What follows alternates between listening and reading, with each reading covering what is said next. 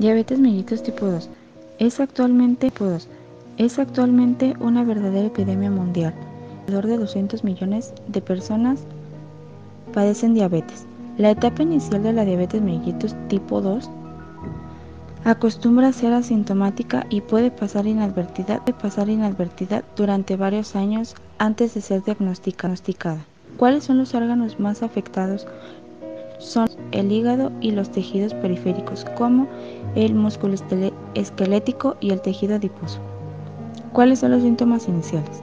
Son la polidipsia, mucha sed, poliuria, mucha sed, poliuria, mucha orina, polifagia, mucha hambre, la pérdida de peso.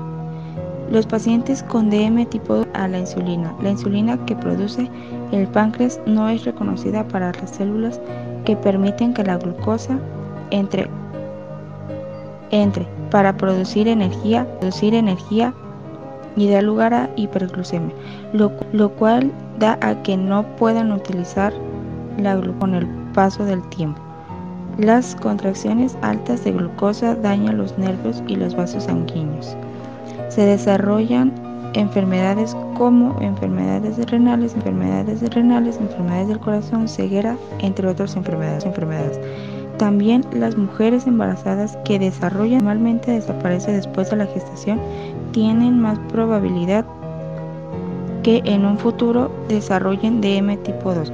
Los factores de riesgo. Los factores de riesgo son la, riesgo son la etnia, o la raza. Las poblaciones afroamericanas, hipoamericanas y nativos americanos tienen de diabetes, la edad a los 45 años, la intolerancia a la glucosa, la hipertensión, los antecedentes de diabetes gestional.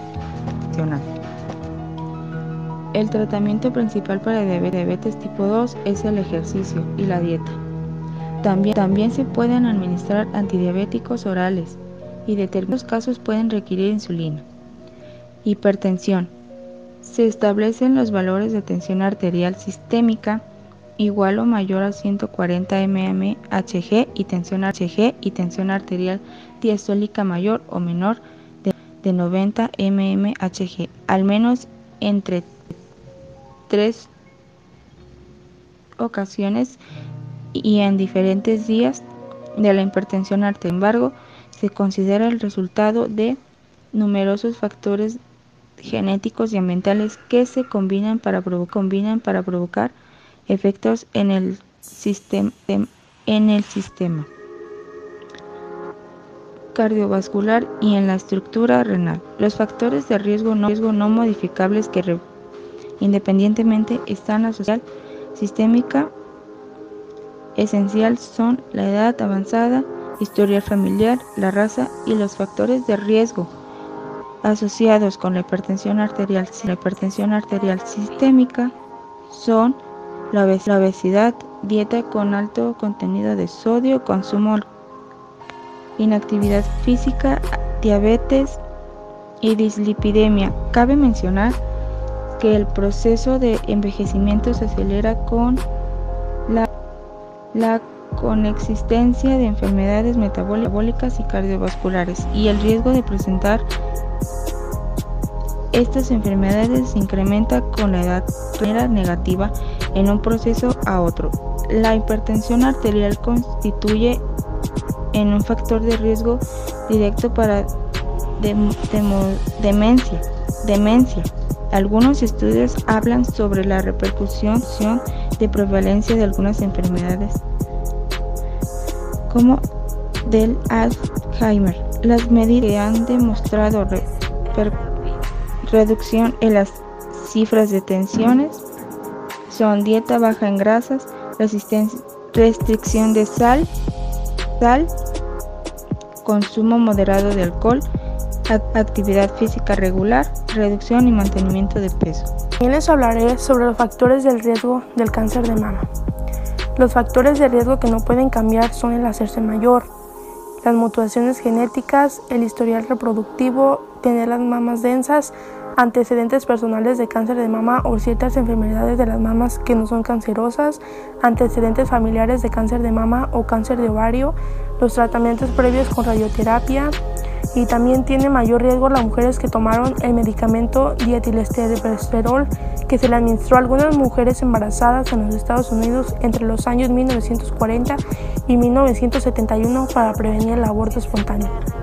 Los factores de riesgo que pueden cambiar sería el no mantenerse físicamente activa, el tener sobrepeso o ser obesa después de la menopausia, el tomar hormonas, el historial reproductivo y el tomar alcohol.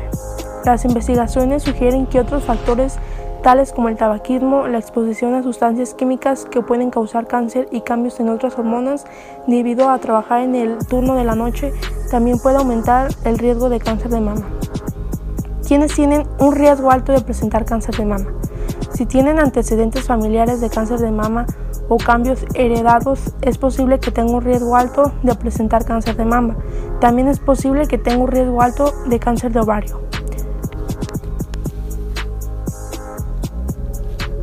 Esto sería todo sobre el tema de hoy. Espero que les haya quedado muy clara nuestra información. Muchas gracias. Hasta la próxima. Hola, hola. Muy buenas tardes. Mi nombre es Diana Najar García y hoy les hablaré sobre los factores del riesgo del cáncer cervicuterino. Principalmente existen múltiples reportes en relación con los principales factores de riesgo relacionados con el desarrollo del cáncer cervicuterino bajo nivel socioeconómico, bajo nivel cultural, inicio de vida sexual temprana. Cuando se inicia a los 17 años, 23 años, se aumenta 5 veces el riesgo de desarrollarlo.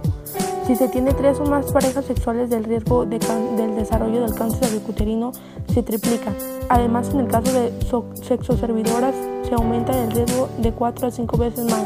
Y en caso de que el compañero sexual tenga múltiples parejas sexuales, se incrementa 3 veces la posibilidad de desarrollarlo.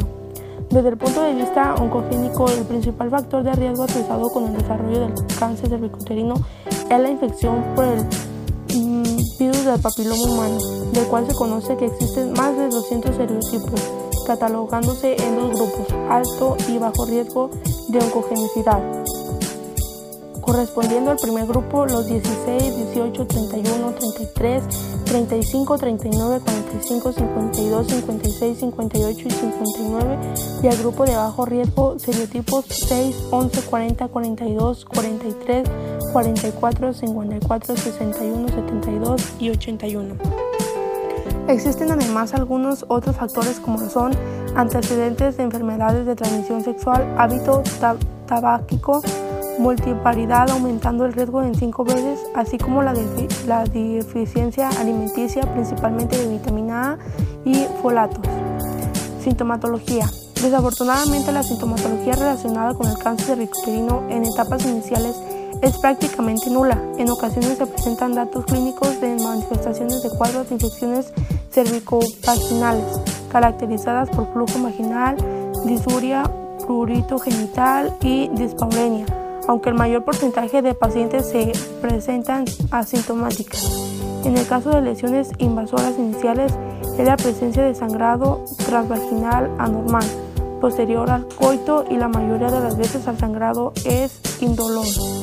En relaciones avanzadas la variedad de sintomatología abre un grupo importante de manifestaciones clínicas generalmente a invasores o diseminación extrapélvica de la lesión que van desde el dolor a nivel radicular, linfedema de extremidades inferiores, datos clínicos de insuficiencia renal crónica, así como datos de bajo gasto cardíaco secundaria secundarios a través de anemia crónica acompañada en estos pacientes.